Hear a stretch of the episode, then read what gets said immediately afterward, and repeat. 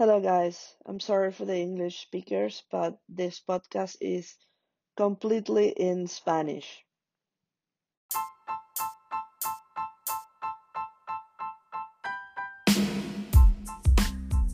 Bienvenidos a otro episodio de The Players Box Podcast. Si eres nuevo en este programa, pues déjame explicarte un poco de qué va esto. Mi nombre es Jaimet. Yo estuve jugando profesional por unos seis años. Eh, me retiré del tenis hace casi dos años y, y, actualmente estoy trabajando en Hong Kong, en la Academia de Tenis de Luis Bruguera. Eh, ya tengo para eso de como dos años trabajando aquí. Y, bueno, desde que me retiré he empezado a reflexionar muchísimo sobre todo lo que fue mi carrera y decidí empezar este podcast eh, el año pasado. Y, y el objetivo del podcast es básicamente compartir, conversar, comunicar historias y experiencias mías o de, cualquier invitado que esté en el podcast que ya sea tenista, ex tenista, jugador, coach, padres, que estén relacionados al tenis y que mm, puedan aportar algo a, a, esa oyente, a esa persona que lo está escuchando. Eh, hoy, el episodio de hoy está totalmente en español, por eso estoy haciendo la intro en español. Normalmente episodios estarán en inglés, pero bueno, esta vez no se dio la. No, no estuve en el mood para hacer el episodio en inglés, porque bueno, estoy hablando, estuve conversando con, con una eh, venezolana que también jugó el tenis profesional, ella se encuentra ahora en Miami y mm, su nombre es Marina Giral. Eh, Marina tiene 30 años, se retiró del tenis a los 21 años eh, y se terminó graduando en la universidad en Estados Unidos eh, en finanzas. Ella alcanzó su mejor ranking como 283 del mundo en, en singles y representó a Venezuela tanto en la Fed Cup como en los Juegos Panamericanos. Eh, sin duda que, que, su paso por el tenis y su experiencia y sus anécdotas, pues más allá de que son valiosas, también te ponen a, a pensar de que eh, muchas veces, muchas veces los jugadores de tenis nos quedamos con palabras, nos quedamos con sentimientos, con emociones que no sabemos cómo expresarlas. Y ya sea por miedo, ya sea porque simplemente no entendemos nuestras emociones o, o somos tendemos a, ser un poco introvertidos en cierto sentido, quizás hablo por mí misma, pero bueno, he escuchado historias parecidas de, sobre este tema. Y al final, Marina cuenta en, este, en, en, esta conversación que tuvimos que todo es temporal, que nada dura para siempre, que hay que apoyarse en esos mentores, en esos coaches, eh, más allá de solo lo que hacemos en la cancha, porque está claro que, que, un coach te va a ayudar muchísimo dentro de la cancha, pero también apoyarse en ese coach, en ese mentor, en ese guía, por cosas, o sea, que, que vas transcurriendo en tu vida de tenista. Y, y, para eso están esas personas y hay que abrirse un poco más, expresarse un poco más. Eh, para tomar mejores decisiones, para estar más tranquilos mentalmente, para estar más tranquilos en cancha, tener las cosas un poco más claras. Así que bueno, yo los dejo con este eh, episodio en español. Espero que se lo disfruten. Yo la pasé muy bien, me encantó. A Marina no la conocía, me encantó eh, poder conversar con alguien de mi país que, que también jugó tenis. Eh, y, y, pasó por, lo, por los mismos por lo mismo, hizo los mismos pasos que yo o muy parecidos y siempre es bueno escuchar eh, historias, experiencias y opiniones, perspectivas.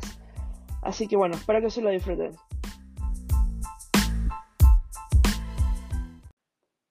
Primero que todo, tú y yo no nos conocemos, entonces creo que va a ser aún mejor porque es como que en realidad es una conversación de que yo en realidad sí quiero conocer un poco cómo fue tu paso por el tenis, pues. yo vi que desde que empecé con lo de PlaySbox, yo ya te seguía en Instagram, mi cuenta personal, pero luego te vi que estaba súper pendiente y eso fue súper lindo. Y luego con Andrea, eh, Andrea Gamis, eh, ella también me habló un poco de ti.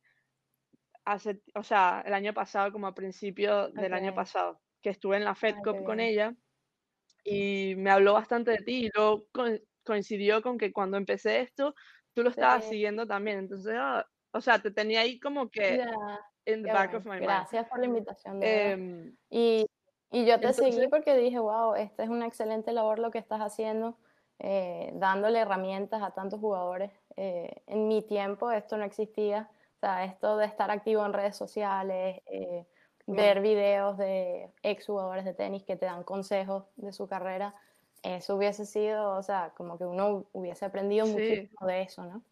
Entonces me parece que es una excelente labor la que estás haciendo y, y bueno, gracias por tomarme en cuenta para, para esto. No, vale. Eh, o sea, yo estoy súper emocionada porque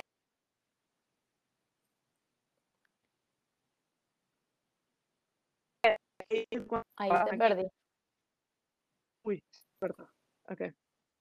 Le estaba diciendo a, ella que, es justamente lo que tú estás hablando. Se congela la... Ok, pero ¿me oyes bien? Sí, te escucho perfecto. Ahora. Cualquier cosa, si quieres nada más que sea audio. Bueno, que, le... Exacto, me avisas. Que le estaba diciendo a, a Milagros que porque yo, cuando yo estaba jugando, o sea, de junior, tampoco tenía alguien como que a quien seguir, ¿sabes? Y ahora, no es que eh, quiero ser un ejemplo para nadie, pero siento que lo que yo viví le, pues, le podría servir a alguien, ¿sabes? Sobre todo a los que están en Venezuela. Claro. Y, no, definitivamente. Y entonces, bueno, eh, yo, o sea, yo quiero empezar por, porque tú te retiraste súper joven, ¿no? Sí. Temprano. ¿Por, qué te 21 años. Bueno, eh, en verdad mi carrera fue un poco temprano. o sea, sí, estuvo interrumpida, ¿no? En ciertos momentos. Eh, yo paré más o menos cuando tenía 18 años y paré varios meses.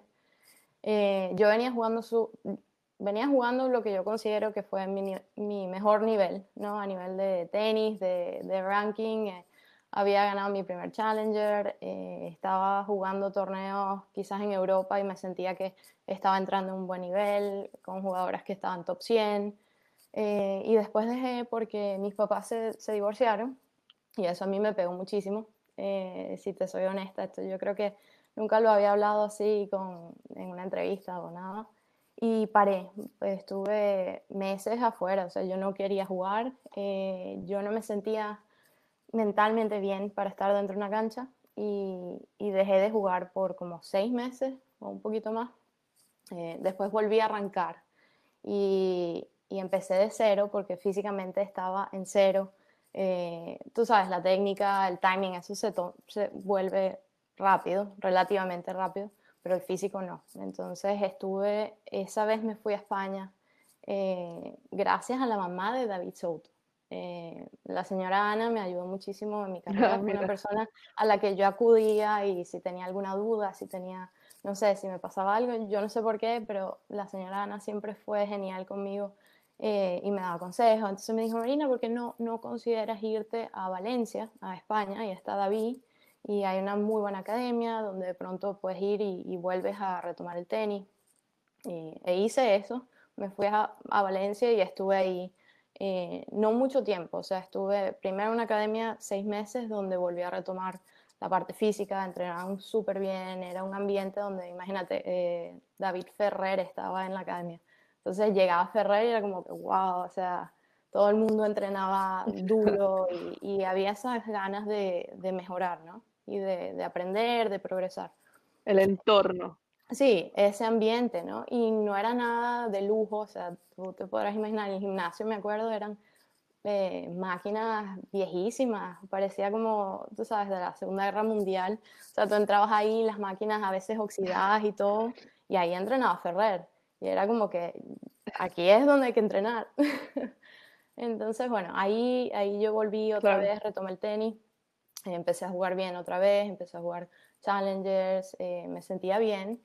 Eh, después hubo un cambio eh, donde, bueno, por otros factores me, tuve que cambiar de academia, eh, ahí mismo en Valencia. pero yo sentía que no era lo mismo, ¿no? Era como, no sé, las cosas eran mucho más fáciles de venir de, de tu estar en tu apartamento, de tener que limpiar tú, de tener que hacerte, tú sabes, ir al supermercado, hacerte tu, tu comida, eh, te crea un nivel de responsabilidad, o sea, agregado, ¿no? Además de que tú tienes que estar entrenando, compitiendo, estás cansado, tienes también que hacer tus cosas y eso te crea una cierta disciplina. Yo llegué a la otra academia y sentía que todo me lo estaban dando. O sea, venía una señora y me ayudaba con el cuarto, así fuese a atender la cama, pero era una cosa como yo le decía, no, no, yo tiendo mi cama, no se preocupe. O sea, yo tengo que mantener este nivel de, de disciplina, ¿no? Y nos daban todo, o sea, la comida era desayuno, almuerzo y cena, eh, todo era como muy fácil. Y, y, ahí fue cuando yo empecé, quizás también porque la conexión con el coach no era la misma. Eh, ahí te perdí, ahí me... No, te sigo, yo te tengo. Ok, ok. Sí, sí, sí. Este, ahí, bueno, también es una cuestión de conexión, ¿no? Mi entrenador en esta nueva academia era muy bueno, pero yo no tenía el mismo feeling, ¿no? Que tenía con el otro entrenador con el que venía viendo un progreso continuo, ¿no? Entonces, bueno, empecé ahí a dudar un poco. Este, yo tenía ganas también de hacer otras cosas. Ahí empecé a pensar, bueno, de pronto me voy a la universidad. Este, cuando ya me vi en ese punto donde no sentí que estaba dando el 100% y que mi pasión seguía siendo solo tenis, eh, ahí me empecé a cuestionar muchas cosas, ¿no?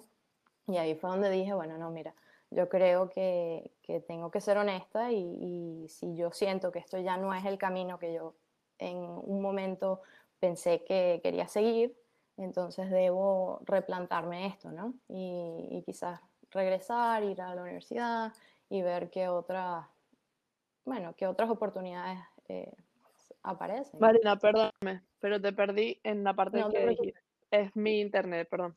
Pero estás diciendo, ah, tengo que ser honesta, tengo que ser honesta. Sí. Sí. Eh, sí, que en ese momento, cuando surgen estas dudas, ¿no? De que, ok, ¿será que yo quiero continuar? Este, yo estoy dando el 100%, o sea, yo estoy contenta con lo que estoy haciendo, empecé a cuestionarme. Y cuando yo empecé a tener esas dudas y a cuestionarme si esto es lo que yo quería hacer, ya sabía que ahí tengo que replantar, esto no, no es eh, el camino que yo veía tan claro, ¿no? Y dije, ¿sabes qué? Yo, eh, mi familia está haciendo un gran sacrificio, mi mamá, este, yo tengo que, que quizás dejar eh, de estar en esta academia e irme a, a, mi casa otra vez. Mi mamá ya estaba viviendo en Florida y dije, bueno, déjame regresar, estar tiempo con ellos y, y ver ahí si sigo jugando tenis o si me voy a la universidad. Y, la verdad es que ahí fue donde lo dejé. Eh, yo hubiese querido jugar tenis universitario, pero eso no fue para mí una posibilidad porque eh, la NCAA me, me, me, dijo, no, mira, tú no puedes jugar, tú habías firmado un contrato con un manager y ninguna universidad de los Estados Unidos, tú no puedes ir a ninguna. Y eso para mí fue un shock, ¿no? Porque era como que, ok, entonces era tu estudiante normal sin, sin tenis. Entonces, bueno, eso fue un cambio, uff, 180 eh, grados ahí. y, ok, em, cuando llegaste a España, o sea, habían pasado seis meses desde que, ok, llegaste a España, cambiaste de academia. Cuando, cuando cambiaste de academia y decidiste que me voy a volver a Estados Unidos porque ya no, no o sea, no siento que, que eh, que tengo esa motivación todavía, no era una opción volver a la academia antes, la, la que estabas, la de Ferrer. No, lamentablemente ahí ya no era una opción, eh, era cuestión también, yo, yo tenía el manager y él quería que yo probara esta nueva academia, este, entonces nunca me lo replanté, ¿no? Como que yo dije, bueno, ok, yo ahora estoy en esta nueva academia, estoy dando yo el 100%, porque en ese momento no era tanto de, quizás ahí tuve que haber pensado un poquito más y decir, ok, ¿dónde me siento más cómoda? ¿Será una cuestión del ambiente? O yo simplemente lo tomé como que era algo mío. Era como que, si esto... ¿Lo hablaste con alguien o no? No, Este, lo hablé con mi familia y obviamente ellos eran como, siempre me apoyaron. Entonces dijeron, bueno, Marina, si tú, esta es tu decisión, nosotros te vamos a apoyar en lo que tú decidas. Eh, fue como muy fácil tomar esa decisión. Pero fue un proceso. Te pregunto porque, te pregunto porque, em, o sea, te pregunto si lo hablaste porque a mí me pasó algo parecido y yo, o sea, a mí hablar me tienen que sacar las palabras hasta el momento en que exploto. Igual, a mí me pasó que exploté, pues. Pero entonces te pregunto, porque, o sea, si lo hablaste con tu familia, tipo, con, un lapso de tiempo, o fue algo em, de repente, mira, no, Yo pienso que, a ver, yo también era bastante así, como introvertida. Eh, no, no me gustaba decirle a los demás ni sentirme vulnerable. Entonces eran cosas que, que yo decía, no, esto, yo no puedo estar sintiendo esto, yo tengo que estar entrenando. Y, y cuando empiezas a tener esas dudas, en vez de yo hablar con alguien quizás que me, me, pudiera guiar y decir, mira Marina, de pronto intenta cambiando de academia o intenta, tú sabes, buscando eh, hablarlo o buscar una, una, salida o una ayuda, ¿no? Este, yo decidí no, o sea, yo déjame hablarlo con mi familia y, y bueno, como ellos apoyaron mi decisión, para mí fue como que, ah, ni lo voy a pensar, esto es lo que, lo que voy a hacer. Y, y, es una buena pregunta porque sí, si yo miro atrás, digo, bueno, capaz en ese momento, si yo lo hubiese hablado con alguien, si yo me hubiese, no sé, eh, expresado, ¿no? Con algún entrenador o alguien, me hubiesen sugerido eh, otra alternativa, ¿no? Como que no, no cuelgues la raqueta, eh, vamos a ver si, si hay algo que, que, de pronto te vuelva a motivar, porque yo creo que pasa, o sea, tienes tantos años haciendo algo que, que llega un momento donde tú empiezas a ver que, que hay otras cosas de tu interés, ¿no? Como hay otras carreras, hay otras... Y ahí es donde yo creo que si buscas una, una, persona que te pueda guiar, y ahí es donde entra la parte del mentor, ¿no? Si tienes un mentor, una persona a quien tú puedas acudir, eh, lo más probable es que te den eh, otras opciones que tú en ese momento no las estás evaluando porque ni te aparecen, o sea, en tu cabeza, no, no sale. Claro, sí, sí, totalmente de acuerdo. Y creo que es súper bueno hablarlo porque em, muchas veces eso, no, tomamos decisiones como en base a emociones, como, como te sientes en ese momento. Yo no sé qué, eh, em, en ese momento cuando tomaste la decisión, estabas tipo en un buen momento, de nuevo, estabas en un, en un buen momento eh, con tu carrera. A nivel, o sea, si tú lo miras como de a nivel de ranking, sí, o sea, estaba otra vez como las 300 y tanto. O sea, iba subiendo otra vez. A nivel de tenis, como mm. si yo estoy mejorando, si yo me siento que no, me sentía así. Eh, yo no me sentía como cuando tenía 18 años. Pero claro, a, ver, ahora lo miro atrás y digo, tú no puedes comparar eh, diferentes puntos de tu carrera, ¿no? Las circunstancias son diferentes, eh, hay muchos factores eh, externos que, que, tú en este momento, ahora en un futuro, tú no las notas, pero tú tomabas esas decisiones y te sentías de esa manera por las circunstancias en las que estabas viviendo en ese periodo de tiempo. Entonces yo decía, bueno, eh, todas las fases son distintas, este, pero para serte sincera, yo no me sentía también a nivel de tenis eh, y emocionalmente no me sentía contenta. O sea, había algo que estaba faltando.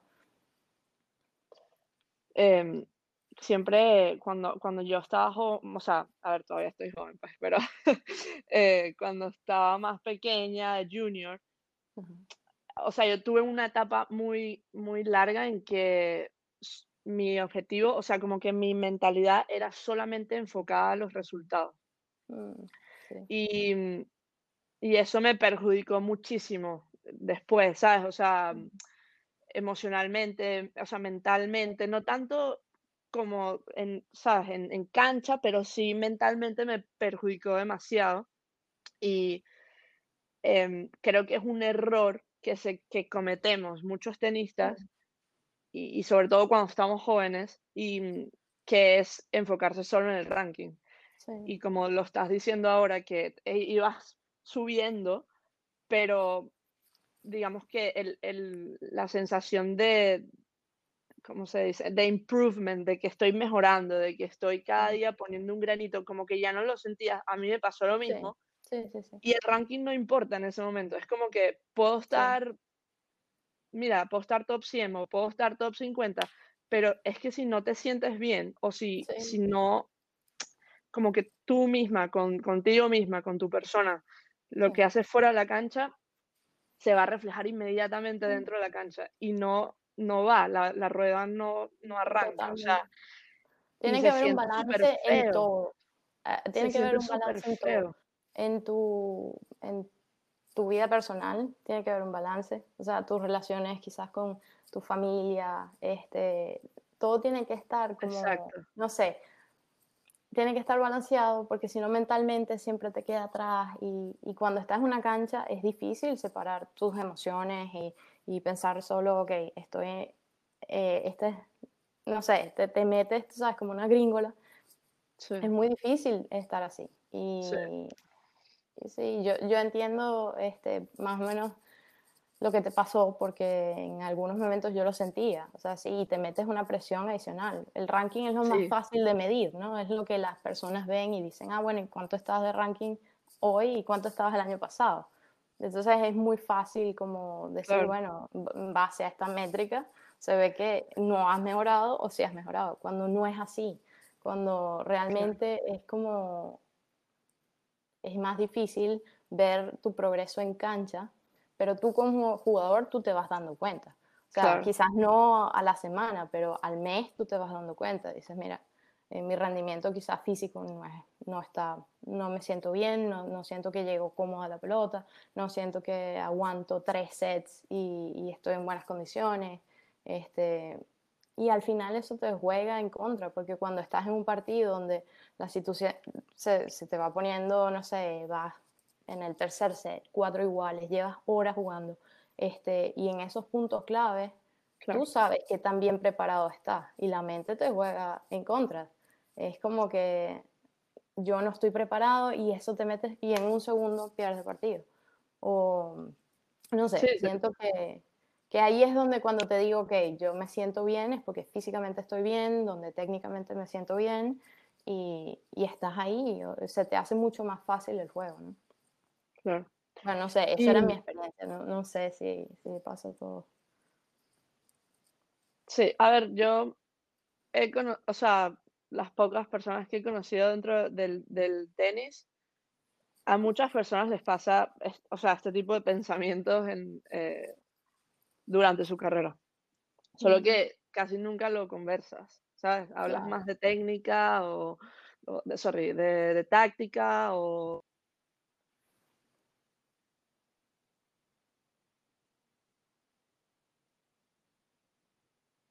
Ahí se cortó, Aimet. No sé si...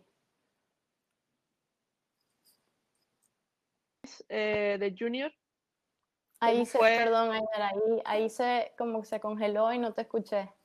No, bueno, te estaba diciendo que mm, cuando, volviendo más atrás, tú empezaste, o sea, ¿tú, ¿tú de dónde eres?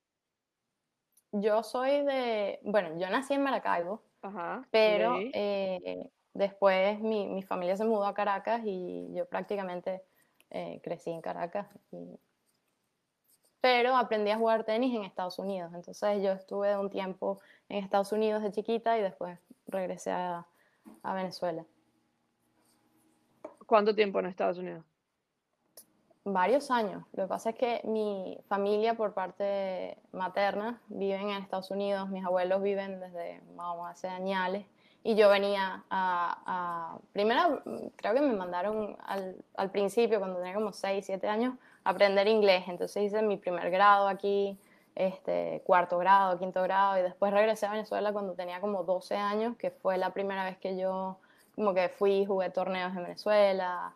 Este, me acuerdo del primer nacional que jugué, tenía 12 años.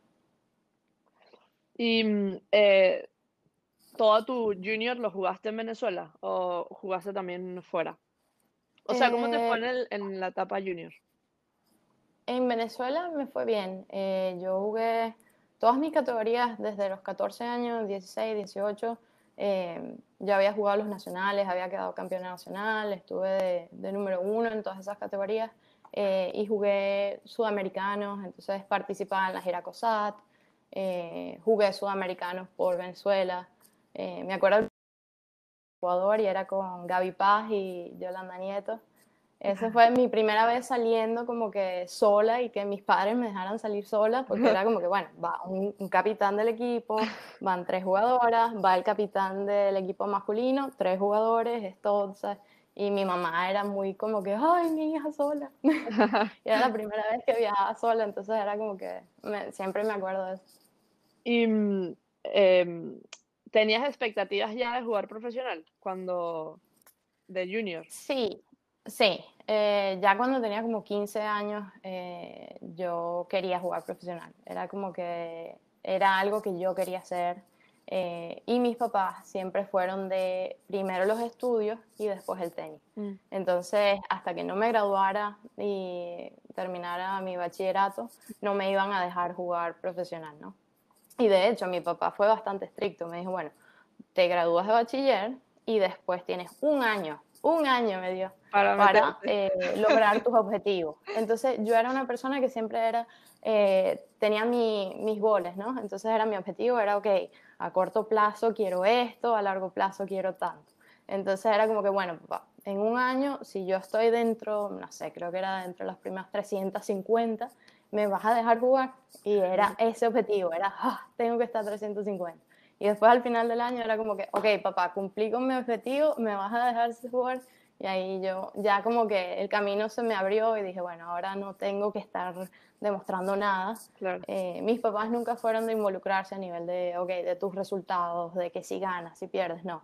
Era más cuestión de mi actitud en cancha, ¿no? Si yo estaba, tú sabes, me quejaba o lo que sea, después ahí venía una charla, como que, mira, esto, tú, tú estás haciendo esto porque lo disfrutas o vas a entrar a, a sufrir o a, tú sabes. Siempre disfrutaste, em, disfrutaste el tenis. Puedes decir que disfrutaste tu carrera, pues. O sea. Sí, o sea, honestamente, mira, eh, yo creo que fue una tremenda experiencia eh, tener la oportunidad de representar a tu país en estos torneos. Para mí eso era lo máximo. O sea, yo era súper de llevar mi bandera, sentir ese orgullo, tú sabes, de que lo estás haciendo eh, por tu país. eso fue lo más, lo que más, o sea, me encantaba hacer eso y jugar los partidos, competir, me gustaba competir. Eh, yo lo disfruté, viajé y conocí muchas personas. Este, tuve, tengo pocas, pero grandes amistades que fueron gracias al tenis. Eh, y no sé, todo eso, tú sabes, una experiencia bonita y que después decir, o sea, honestamente yo creo que el tenis me ha servido muchísimo eh, después como estudiante, eh, como mi carrera, digamos, profesional en este ámbito nuevo que, que yo estoy dentro de finanzas, entonces te da cierta estructura, te da una disciplina. Eh, eso de, de, mis metas a corto plazo, a largo plazo, eso me quedó. O sea, yo trabajo en base a eso. siempre me, me establezco mis, mis, metas que quiero hacer, eh, las cumplí, siempre tú sabes, como que... Y eso yo creo que es gracias al tenis, o sea, que me dio esa estructura. Son hábitos, como, sí, exacto, estructura. Y mm, eh, Marina, cuando saltaste al profesional, o sea, a ver, ¿cuántos años tenías cuando empezaste a... Cuando empecé a competir oficialmente fue después de bachiller. No, tenía como 17, 16, 17 años cuando empecé a jugar torneos profesionales. Em, sí fue alrededor, sí, digamos 17 cuando me dediqué a jugar profesional. Ya. ¿Y mm, cuántos años jugaste profesional? Hasta los 21, dijiste. Bueno, sí, fue interrumpido. Dejé, jugué hasta como los... Okay. sí, sí, menos de dos años, paré seis meses, después volví a jugar eh, y volví a empezar de cero. O sea, yo me acuerdo empezando otra vez en España jugando las, los, las qualis de 10.000 cuando un año anterior había tenido un ranking donde ya estaba jugando 50.000 eh, y, fue como otra vez empezar de cero. Em, ¿Tenías a alguien en, Venezuela como que alguien que te proyectabas con alguien, o sea, con alguna otra jugadora? No, o sea, la verdad nunca me comparé, o sea, no quería nunca compararme. Eh, creo que eso era uno de los consejos que me daban mis entrenadores desde, pequeña y me quedó. Entonces, como que nunca, no, no, no sé cómo explicártelo, o sea, no me, no estaba pendiente de los resultados de los demás, no estaba viendo nada, estaba muy enfocada en lo que estaba haciendo, ¿no? Y si tú lo preguntas como en cuanto a una guía, un mentor, alguien a quien yo podía hablar, eh, yo era bastante cerrada, entonces no, como que tampoco buscaba eso, ¿no? Como que de, ir y, buscar. Y eso es algo que, que honestamente es necesario, eh, mm. tener una guía, tener un mentor. Eh, cuando yo viajé, por ejemplo, a unos juegos, me acuerdo, Fed Cup en República Dominicana, la primera vez que fui fue con María Alejandra Bento, Milagro Sequera. ¿Qué? Y entonces era, sí, sí, sí, sí. entonces yo estaba muy chiquita. Yo tenía como, creo que 14 años. Este, y Milagro estaba eh, dentro de las primas 100. Eh, entonces fue una tremenda experiencia. María Alejandra también, imagínate, María Alejandra, el año, ese mismo año creo que hizo cuartos de finales de US Open. Y yo la vi en el US Open y ella era como que Marinita y yo, wow, mira, se acuerda de mí. Wow, qué este, Entonces esa fue una gran experiencia. y de ahí también yo estando chiquita, tampoco, yo con 14 años no era como que yo le tenía esas preguntas muy específicas en cuanto a la carrera. Eh, yo en ese entonces ni siquiera estaba jugando profesional, pero sí estaba participando en la Fed Cup. Eh, fue una buena experiencia como de, de qué motivación eh, tener dos jugadoras venezolanas que estén dentro de las primeras 100, eso era como que wow. Eh, pero nunca les hice, tú sabes, preguntas específicas en cuanto a tenis. Eh, era más como que la experiencia de estar ahí, de compartir con ellas. Sí. Qué, qué, bien. Luego, luego em, te pregunto un poquito más de eso. Pero antes, porque también te quería preguntarle la FedCo, te, te, quería preguntar. Ah, se me olvidó. Espera. Em, o sea, ¿cómo jugabas, Marina? O sea, ¿cuál era tu fuerte? ¿Qué, sabes, cuál era tu identidad en la cancha? Eras Eres derecha, ¿no? Sí, sí, yo soy derecha. Eh, bueno, si yo miro atrás y pienso que cómo jugaba, creo que tenía un buen servicio. Mi servicio yo contaba con mi saque, siempre. Cada vez que sacaba era como que sentía confianza cuando sacaba y, siento que tenía muy buen saque eh, y tenía buena derecha. O sea, era una persona que me gustaba atacar con la derecha. Eh, me acuerdo me gustaba hacer jugadas donde jugaba profundo a tu derecha y después te atacaba por el revés. Este, siempre me invertía bastante, te jugaba al revés. Este.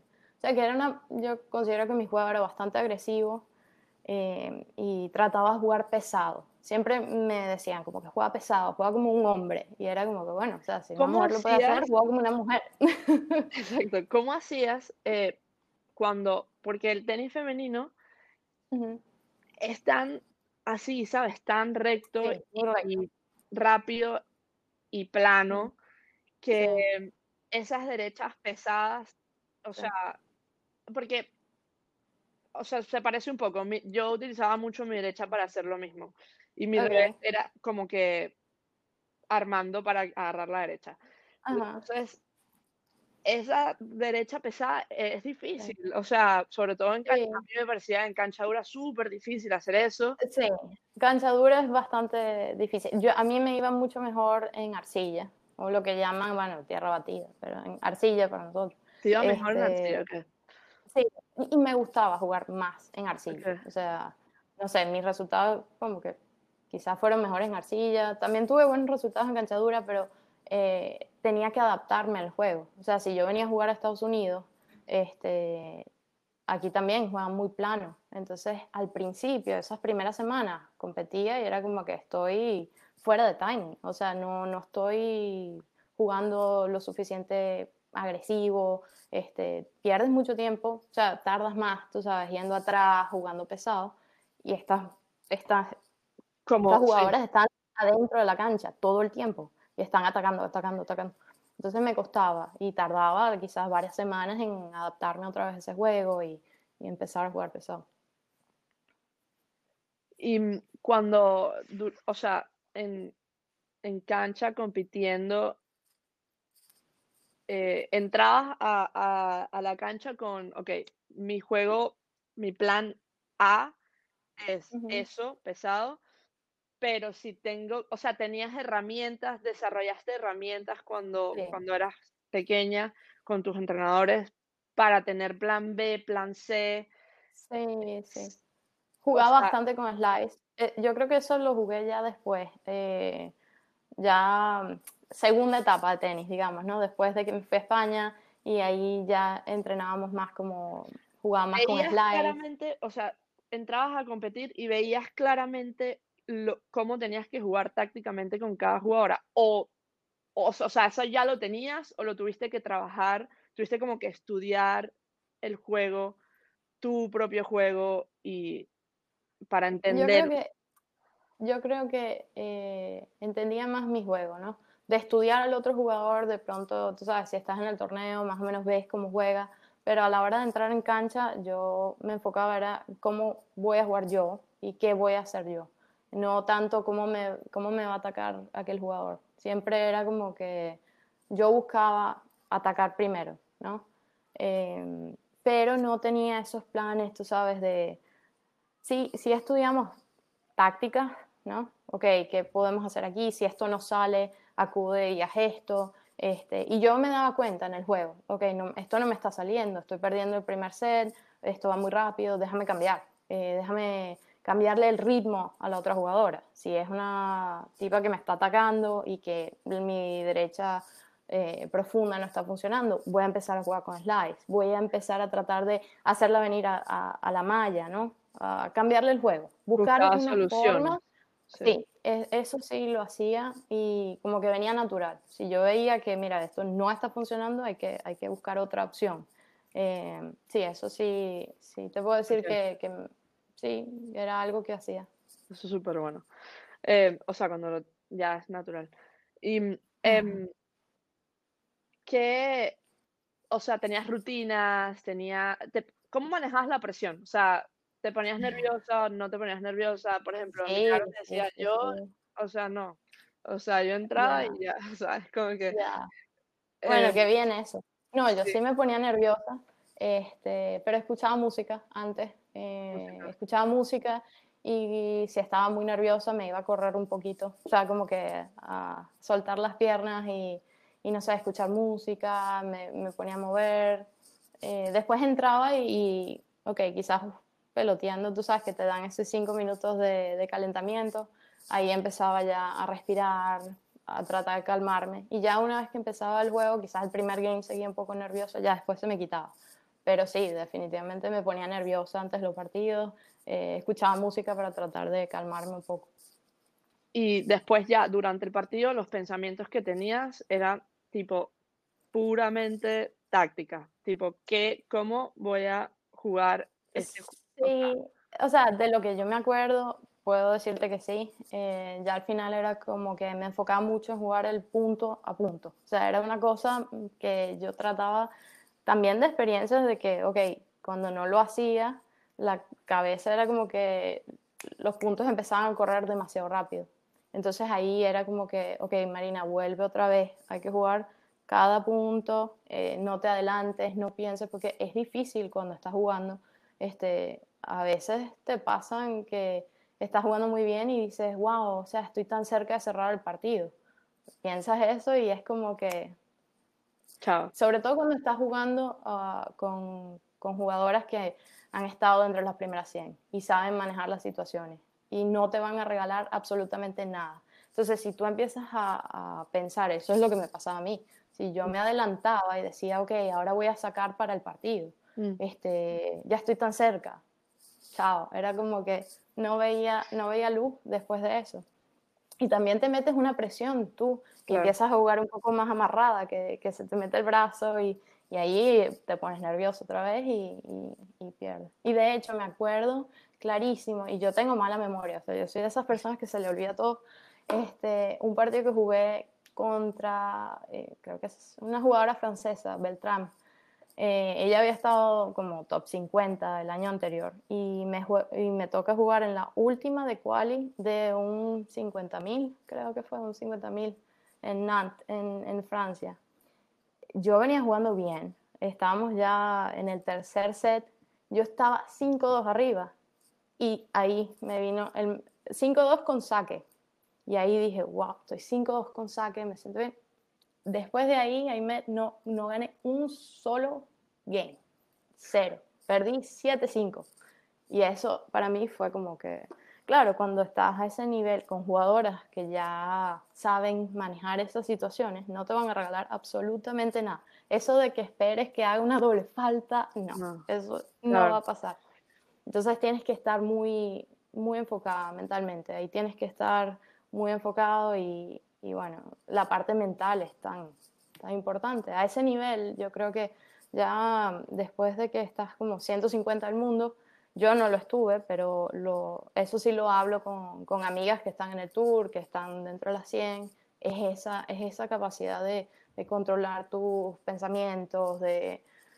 Sí, ahí viene la parte mental, ¿no? Y es porque, por lo que muy pocos jugadores logran meterse, ¿no?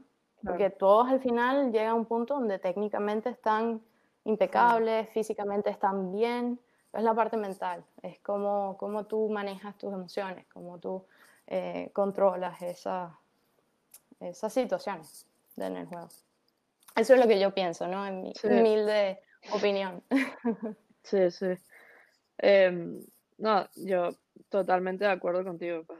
Cuando la cabeza está bien, yo creo que el jugador es imparable. O sea, es como que te conviertes en un superhéroe. Puedes hacer cosas que dices, wow, yo podía hacer esto. Es como que, ok. Em, y eh, Marina, háblame de em, la Fed Cup. La un poquito. O sea, eh, jugaste varios años tú, ¿no? Em, sí, jugué varios. Y tienes eh, o sea, los años que jugaste, tipo, ganaste todo, porque revisé. Como que cada vez ah. que jugaste, ganaste. Eh, ah, qué bien, yo no me acuerdo. O sea, yo jugué dobles. Eh, yo no me sentía también jugando dobles. No, no, no jugué tanto dobles en, en mi carrera. pero sí, en FedCo me acuerdo jugando dobles. jugué algunos. ¿Quiénes? Pero repetiste equipos, o sea, eran las, las mismas em, jugadoras eh. los años que jugaste o no? Creo, no, no siempre fue el mismo equipo. O sea, el primer año fue lo máximo que, como te dije, jugó María Alejandra, jugó Milagro, estaba Mariana Musi eh, y estaba Paola Llovino, me acuerdo. Ah, Eso fue en República Dominicana. Sí, sí. Porque es de Puerto Rico. Les tengo mucho cariño a, a Mariana y a Paola. Eh, después, yo creo que fue otra vez con Mariana Musi. Este, estuvo también, creo que Andrea, Andrea Gami. Nosotras coincidimos, creo que en una Fed Cup. Em, creo que Adriana Pérez también estuvo. Yo, yo, como te digo, tengo mala memoria, pero siempre Mariana Musi, siempre Mariana estaba en las Fed Cup que yo jugaba. Ella no, no, no, o sea, no. sí, ella es de Valencia y creo que es un año mayor que yo. Y bueno, tú eres varios años menor que yo, yo creo. Eh, por eso. Creo que es cinco años menor que tú. ¿Cinco? ¿Qué edad tienes tú? 25. 25, cumplí ahora. Sí. Y, yo cumplí mis 30. Sí. Em, ¿Cómo se siente? Ah, siento madura, no mentira. eh, en la, en la Fed Cup se, te sentiste, o sea, como equipo, era, era, o sea, sentías que era un equipo o fue complicado como que sí. No, no, yo, o sea, yo me llevaba bien, siempre me llevé bien con, todas las jugadoras. Eh, espero que ellas jueguen lo mismo, pero yo, siento que, que, me llevaba bien con todas y podía hablar con ellas. Eh, en cuanto al entrenador, eh, el primer año fue Jimmy Zimaski, yo me llevaba bien con Jimmy. Em, Pedro Posada estuvo de coach también. Y bueno, imagínate, Pedro fue mi entrenador en Venezuela por muchos años. Eh, y sí, yo creo que Pedro volvió a repetir varias Fed Cups. Y a ver, yo tratando de acordarme quién más estuvo. creo que ese era el equipo y, y siempre sentí que era un equipo. O sea, cada quien, tú sabes, tiene sus rutinas, tiene sus formas de, de entrenar. Es difícil, tú sabes, establecer como que, bueno, vamos a hacer esto, vamos a hacer aquello, cuando cada jugador tiene una rutina. Sobre todo me, me acuerdo cuando era Milagros o María Alejandra, ellas tenían sus rutinas, entonces, sí. Eh, pero siempre estábamos como compartíamos tiempo cuando era cuestión de, del almuerzo, de la cena, del desayuno, estábamos siempre como un equipo reunidos, ¿no? Ya. Eh, ¿Qué? Espérame. Que, que tengo unas notas aquí y no las conseguía.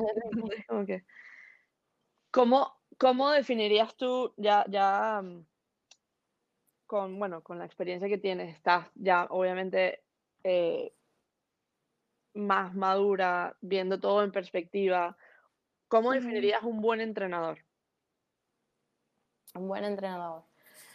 A ver, eh, yo pienso que un buen entrenador para mí es una persona que además de que esté alineado con tus metas como jugador, o sea, no solo en la parte de, tú como deportista, también comparta los mismos valores que tú.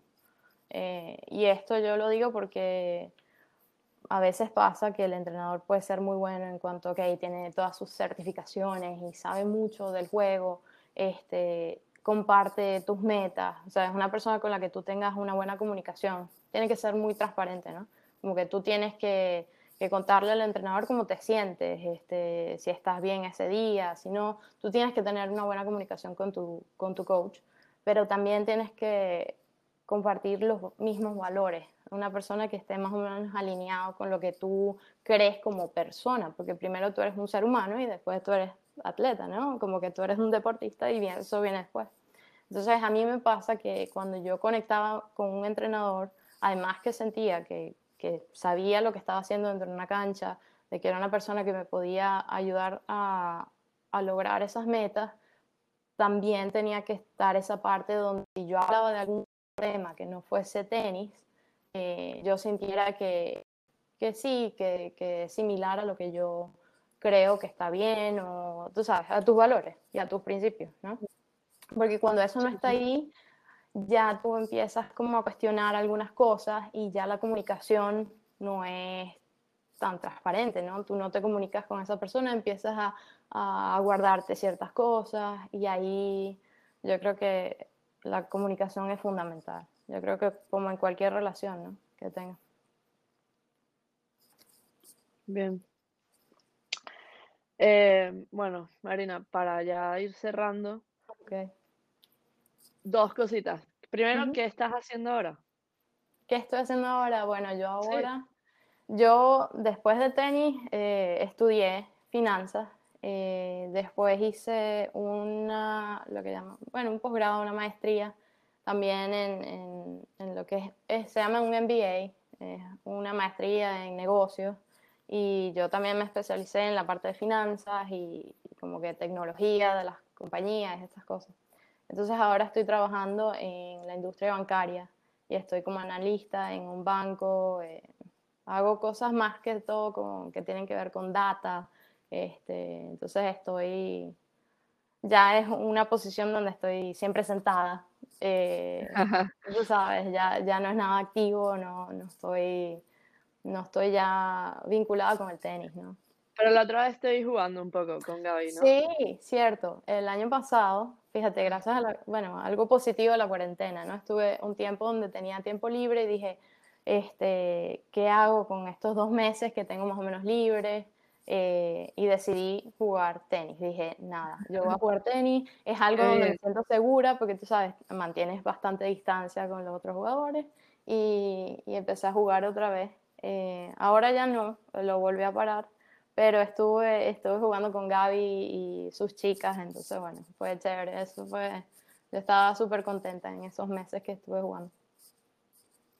Gaby también es súper chévere, me cae muy bien. Yo soy muy amiga de. Las veces que he compartido con ella ha sido muy linda. Sí. Em, ok, tres cosas que le dirías a Marina empezando su carrera en el tenis Oh, profesional. wow, Ok, tres cosas que le diría a Marina empezando. eh, buena Sí, pregunta. Su carrera profesional. O bueno, Eh, sí, su carrera profesional. Bueno, creo que esto lo hablamos. eh, consíguete un mentor eh, o tenga una persona a quien tú puedas acudir cuando tengas dudas, cuando, no sé, siempre, siempre vas a, tener alguna duda, tienes preguntas, quieres tener una persona a quien puedas acudir y, y que te pueda ayudar y, y que sepas que te, te, te va a guiar, ¿no? Te va a dar algún consejo. Ya después tú decides tomarlo o no, pero tener una persona, una referencia, una persona a quien puedas acudir. Eh, lo segundo que le diría a Marina, este, wow, nunca estés muy cómoda en la posición en la que estés. Eh, y eso lo digo porque las circunstancias siempre van a cambiar y, y siempre, siempre es bueno como que seguir aprendiendo, eh, saber que, que, no todo, o sea, que todo es temporal, ¿no? Y eso lo digo porque uno a veces está muy cómodo y, y en vez de seguir, tú sabes, aprendiendo o buscando otras eh, opciones, cosas en las que puedas seguir creciendo, eh, te quedas como muy cómodo en el, en el sitio, ¿no? Sé si eso tiene sentido, pero eso se lo diría. Sí, sí, sí. Y, y no sé, lo tercero es siempre haz lo que te haga feliz, ¿no? Si tú estás feliz haciendo algo, eh, no importa lo que digan los demás, eh, siempre sigue, sigue haciendo lo que, lo que te sientes cómodo haciendo, lo que te haga feliz, ¿no? Eh, siempre van a haber personas que, que, van a hablar y van a decir cosas. Este, no, no prestes atención si, si tú sientes que, que, estás haciendo lo correcto, que vas en buen camino, que estás contento. Sigue, sigue adelante, eso es lo que yo le diría. Qué bien. Estuvo buenísimo eso. De verdad que sí. Bueno, Marina, muchísimas gracias por tomarte el tiempo a las No, siete y media de la mañana. Gracias a ti por considerarme. Este, fue chévere hablar de tenis. Tengo hace tantos años que de verdad no me siento a, a pensar en mi carrera y eso, así que, que fue interesante volver atrás y, y, y pensar en, esas, en esos buenos tiempos, porque de verdad que fueron muy buenos. Sí, me imagino que sí. Estoy segura que sí. Eh, nada, Marina, muchísimas gracias. No, no te robo más tiempo. No, y por favor, gracias. gracias que tengas buen día, que estés muy Igualmente, bien. Igualmente, buenas noches Vuelve para ti. que descanses. Quiero ver la derecha ahí pesada, ¿ok? bueno, que estés muy bien, Aimel. Cuídate mucho y, y, bueno, gracias Muchas nuevamente. gracias. Bye. Cuídate.